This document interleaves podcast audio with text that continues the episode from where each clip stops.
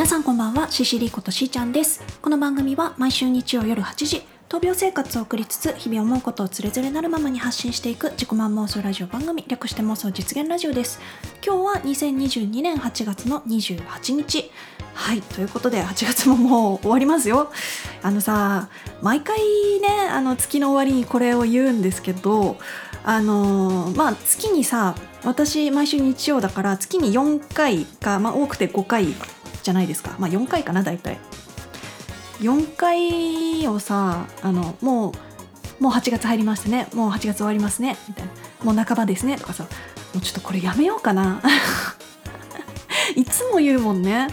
でもね同じ感想しか出てこないんですよね。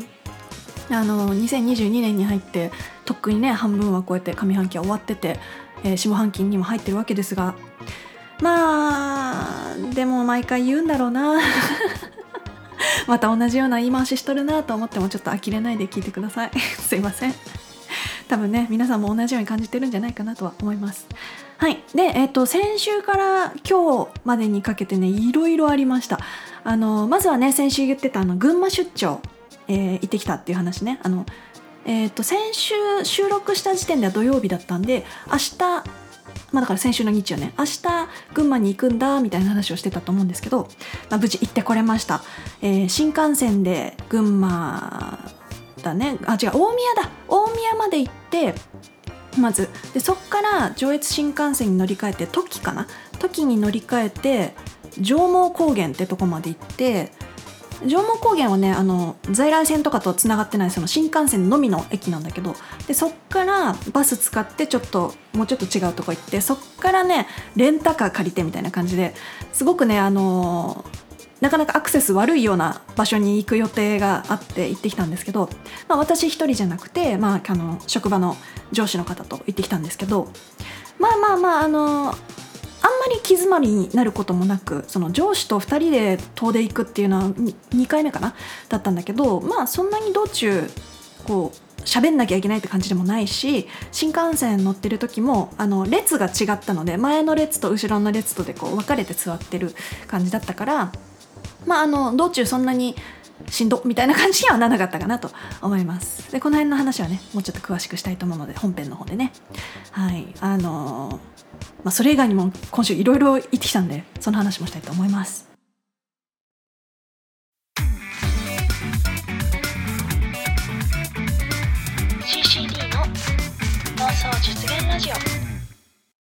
はいということでまずはねその群馬出張ですけどまああの仕事の中身の話はまあしないですけど まああのとある方に会いに行くみたいな感じの仕事だったんですけど行って、えー、とそこでまあミーティングというか、まあ、それがなんやかんだ1時間もしないうちに終わったかなあのだから行き帰りの時間の方がめっちゃ時間かかった感じでしたけど、まあ、初めて群馬に私は降り立った感じだったので感想としてはねあの利根川がすごく綺麗でした。あの上毛高原っていうその新幹線の駅降りてそこからバスに乗ってもう少し違う駅まで行ったんだけどその時にその利根川沿いをね結構そのバスで走ってたんだけどいやー綺麗でしたね。あのやっぱ福島のさ阿武隈川と違うというか。で行った先っていうのがその山あいのとこだったんですよね。村村とかだったんですけど。村に行ったんですよ私は。群馬県のとある村にね。あの山あいの村でかといってもそのすごくこう急な山っていうよりはちょっと中くらいの山がこういっぱい連なってるみたいなところをこうずいずいずいずい車で行った感じだったんだけどちなみにねレンタカーの運転は私の上司の方がしてくれましたね。私は隣でずっとあのナビタイムでナビしてました。であのずっと本当にあのレンタカー借りてそこから先ナビで行くっていう話は聞いてたから私も行きの新幹線の中でずっと経路調べててあの Google マップでさあの実際のなんていうの実際の風景の写真っていうかなんていうんだっけあれ？あのストリートビューか。ストリートビューでも確認しながらあなるほどね。ここの曲がり角でこっち行くのね。ふんふんみたいな感じで。ちゃんと下調べしてで実際そのねついてナビしたんですけどまあ問題なく行けました。道に迷ったりもせず。うん、ただあの帰りの新幹線乗った頃には私の携帯はもう充電が切れてましたね。あの 1日ぐらい大丈夫だろうと思ったんですけどずっとナビを起動させてたからとかあの新幹線の時間とかもねあのちょっと検索したりなんだりっていうことでそのずっと携帯を稼働してたのでちょっと充電切れちゃいましたね。はい、でそうあのね行き帰りの新幹線の切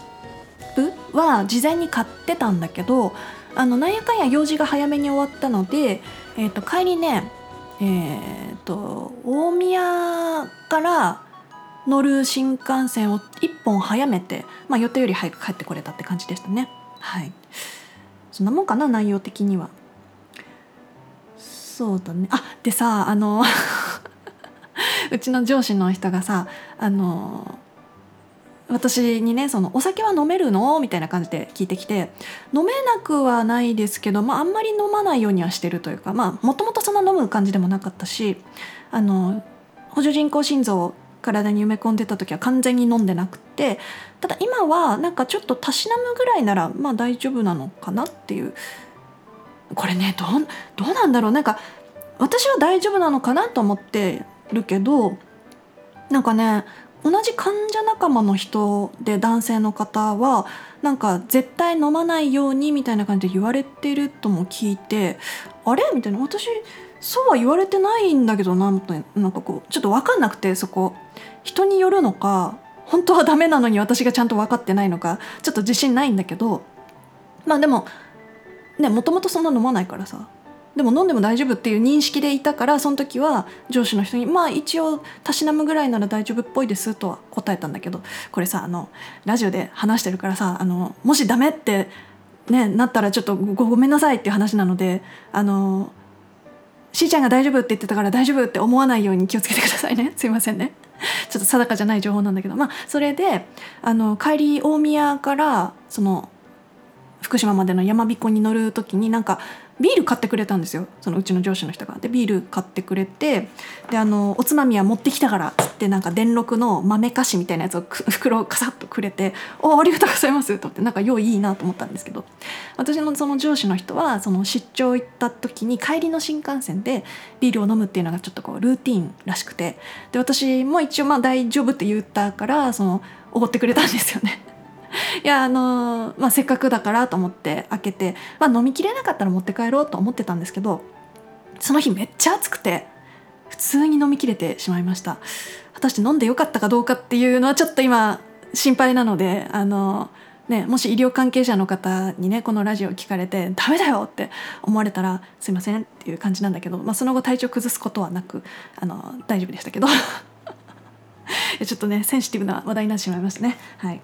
まあでもそんな感じであの群馬出張行って帰って、えー、帰りはビールもおごってもらって電力豆もバリバリ食べ 帰ってきましたね。はいそんなもんかな。あのそういう出張に関して何かねご質問あればあのコメントとかでください。なんか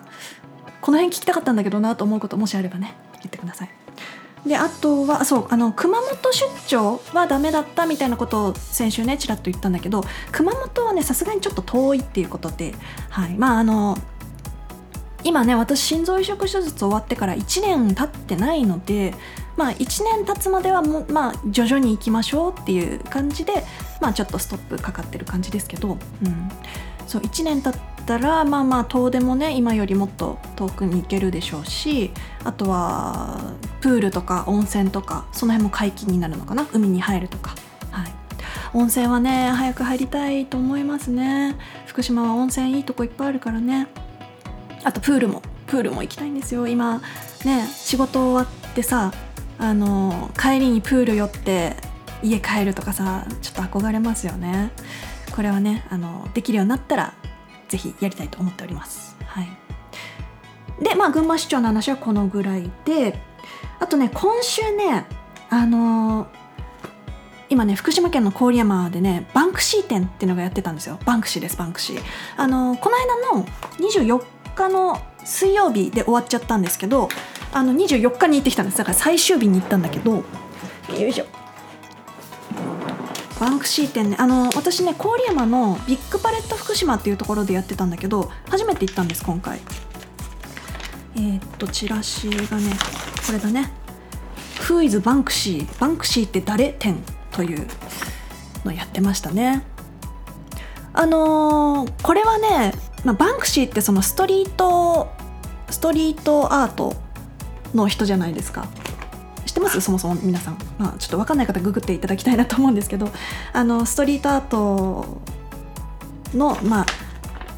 なんていうの？あの覆面覆面画家というか覆面っていうかあの誰だかいまいちこう分かってないというか、まあ、そういう人なんですけど。あのー、何がすごかったかって展示がすごかったんですよ。展示の仕方ですね。あのもともとその街中に描かれてるようなスプレーアートだったりするからそれの展示会ってさどうやんのかなと思ったらそのビッグパレット福島っていうその催事場の中にあのテレビ局が監修したセットが組まれててその本当に街中みたいな感じ。街中のそれも外国ね外国のあの電話ボックスをドーンって置いてあってそこの横にバンクシーが実際描いたようにそのスプレーアートが書いてあってだからまあレプリカではあるでしょうね。レプリカなんだろうけど実際海外の街の中ではこういう風に見られてたみたいな。多分実物大でしょうし。それがね良かったね。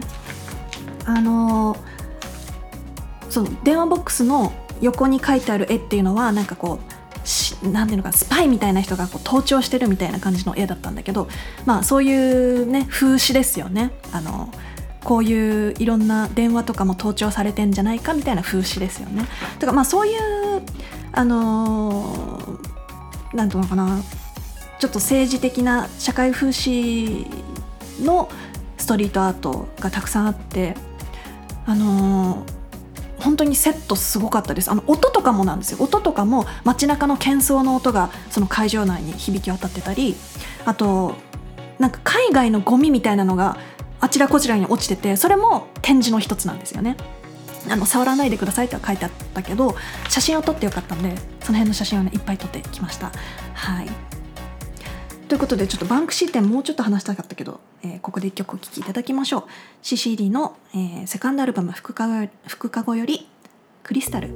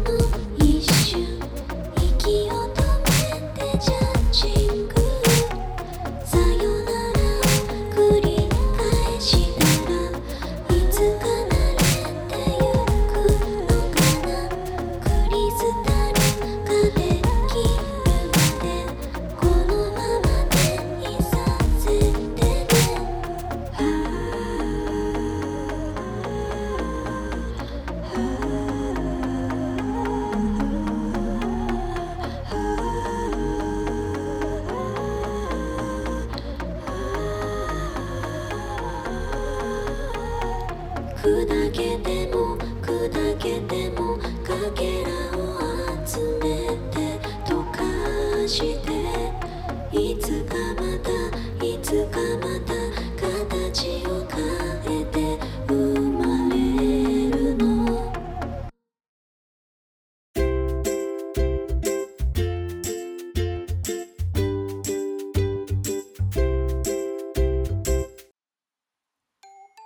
でしたでしょうか？本日の妄想実現ラジオ。ちなみにねさっきのバンクシー展なんですけどあの今回ね私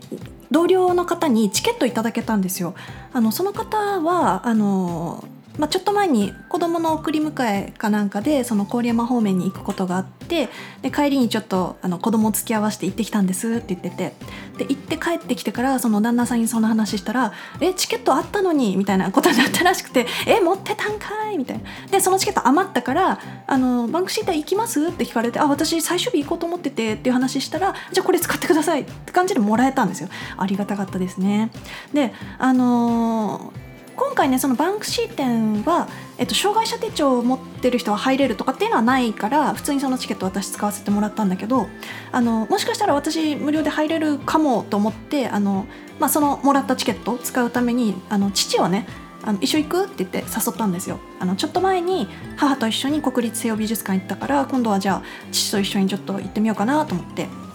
あの行く前日か前々日ぐらいかなあの父を誘ってじゃあ行こっかって話になっててしたら行く日の当日の朝かなあのうちの母がなんか 母がっていうかあの父に言われたんですけどあの あのお母さんがなんか「私誘われなかった」って拗ねてたぞみたいな。言ってて「え？みたいな「あおかん行きたいの？あじゃあじゃあ行こうよ一緒に」っつって。そうなんか私と父がそのじゃあ行こうって話をしてた時に私もなんか母に特に声かけてなかったんですよ。あの、まあ、おかんとはこの間国立美術館行ったしいっかと思って特に声かけてなかったんですけどなんかどうやら行きたかったらしくて。で朝になってなんかあの父からね「お母さん昨日そう言ってたぞ」って言われて「えなんだ言ってよ」みたいな。で「じゃあおかんも行こう行こう」みたいな。ってなって結局3人で行ったんですけど。可愛い母ですよね。なんか言えばいいのにねその場でね「え私も行きたい」とかさ言ってくれればいいのに。なんか「私誘われないな」ってなってたらしくて。いや我が母ながら可愛いですよね。はい。っていう小話でした。はい。でえっ、とね先週いただいたコメント読ませていただきたいと思います。えっ、と YouTube ネームえー、とココペリさんありがとうございます、えー映画の「レオン」見ましたよ、え字も読めないため殺し屋としていいように使われる男と家族を麻薬取締役局に殺された少女の悲しい物語でした、えニューヨークが舞台ですが毎日のように街中で拳銃が鳴り響く設定でいくらニューヨークでもこんな状態ってあるの？とあっけに取られました。笑い、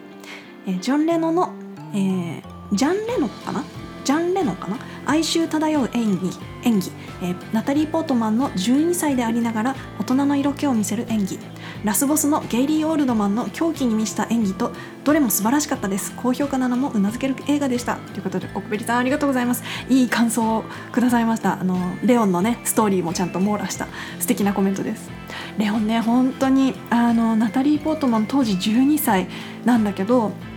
あれは言ったらその殺し屋であるジャン・レノと12歳の少女のまあある意味恋愛模様、まあ、恋愛と見ていいのかどうかは分かんないけどあのーなんかジャン・レノっていう人はそのいいように使われてる殺し屋なんだけどあの体は大人なんだけど中身は子供なんだって最後の方で自分で言っててでナタリー・ポートマンは逆にあの見た目は子供なんだけど中身は大人的な感じのねそういう対比のある設定だったりするんですよね。でその悪役のゲイリー・オルドマンは本当にちょっと狂気のある役柄というかその麻麻薬取締役局なんだけどあの絶対正義側じゃない感じの振る舞いをする人で それがねなんかまたかっこいいんですよね。な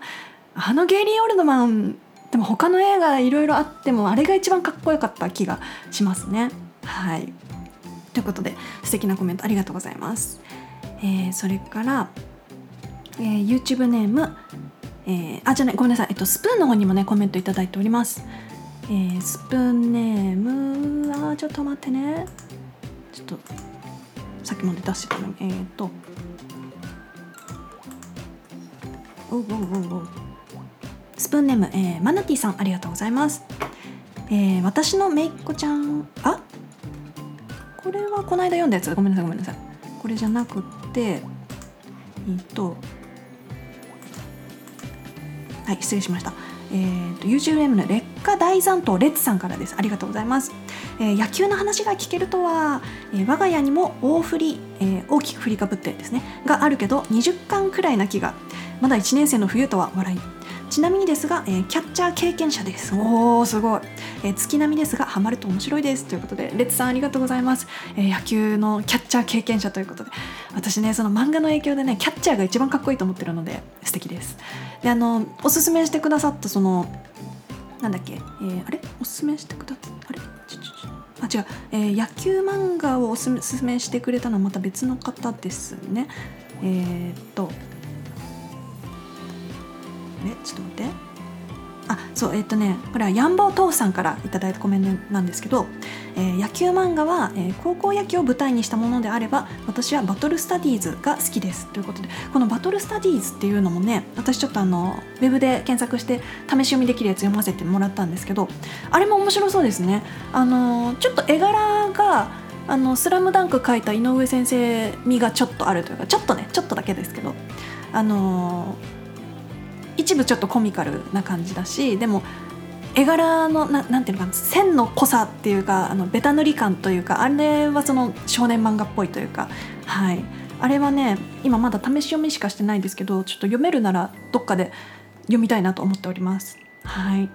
ということで他にもねたくさんコメントをくださった、えー、マナティさん、えー、マナさんココペリさんバンバンさんヤンボー豆腐さんそしてゆきあんさん皆さんありがとうございます。で最後にねちょっと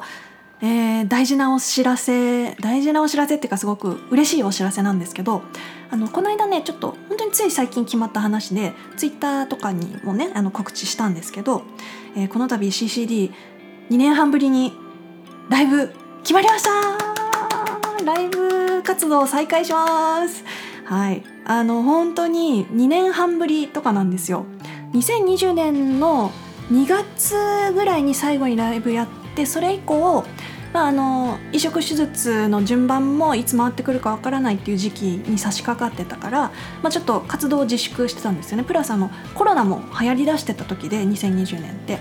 でそうその辺からあんまりこうなんていうのかな。人の多く集まるようなっていうか、うんまあ、あのちょっとなんなんていうの SNS とかも全全体的にちょっと沈黙の時期に入ったんですよね。だからそれ以来だから本当に2年半ぶりね。であのその間私はサードアルバムの「リンカネーション」を出してたけどそれを外で歌うことはまだ全然なくって。だから、えーと、そうあの今度決まったライブっていうのがね9月の3日土曜日で場所がね福島アウトラインっていうところなんですけど、えーとまあ、弾き語りイベントというかね出演者が4人いるんですけど、これにね出る時にはその今まで外で歌ったことのないやつを持ってって歌ってみたいなと思っております。今ねギターをまた猛練習しております。もうしばらくねなんかちょっとちゃんとやってなかったからさもう指のさ左指のさその弦を押さえるとこの指先の皮とかもさもう全然プニプニでさはい。ちょっとね頑張って練習しないとなと今思っているところです。うん、であのねラジオ聴いてくださってる皆さんは、ね、もちろん福島に住んでない方の方がめちゃめちゃ多いでしょうからなかなか来るっていうことはできないと思うんですけどあのまあ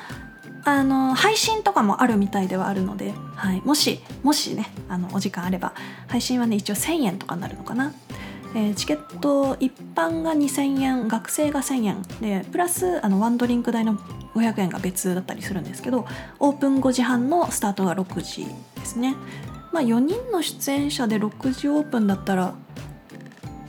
8時半ぐらいには終わるのかなと思います。8時半うん9時前には終わるでしょうね。はい、で今まではライブ活動やるってなったらもう一人ではね私は出歩けなかったから必ず父に送り迎えしてもらって荷物運んだりとかも手伝ってもらってっていう感じでしたけど、はい、今回はもう自分で免許も取れたのであの一人で行ってこれるなと思って、はい、ちょっとワクワクしております。あの一人で行きたいって言ってるわけじゃないんですけどあの申し訳ないなと思ってたので。でもあのライブまたちょっとお誘い受けて決まったよって話を両親に報告したら「あのえいついつ?」みたいな「何時何時?」みたいな。で父が聞いてきて「あ来る?」って言ったら「お行く行く」みたいな。って言ってくれたので あのお客さんとしてね来てもらえるのかなと。はい。なんか嬉しいですね。あの今までは本当に送り迎えに付き合わしちゃって悪いなみたいな気持ちはあったけど。はい。まあ楽しんでもらえたら嬉しいなと思っております。ということでねこれからちょっと練習頑張らないといけないね。